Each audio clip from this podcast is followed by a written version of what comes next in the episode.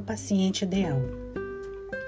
O paciente ideal fala pouco, não chora, não geme, não grita, aceita e concorda com tudo. Segue as prescrições, não usa celular, não tem história social, tem uma queixa exata e apresenta só uma queixa de cada vez. Tem uma dor de descrição precisa, não fuma, não bebe, não cheira, não come demais, não come gordura, não come nem açúcar, nem carboidrato. Não faz muito sexo e sempre usa preservativo, anticoncepcional e todos os outros métodos possíveis.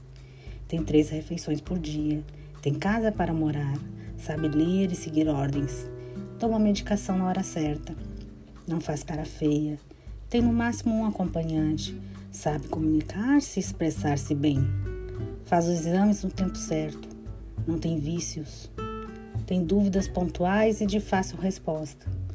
O paciente ideal, senhores, não tem graça, nem troca.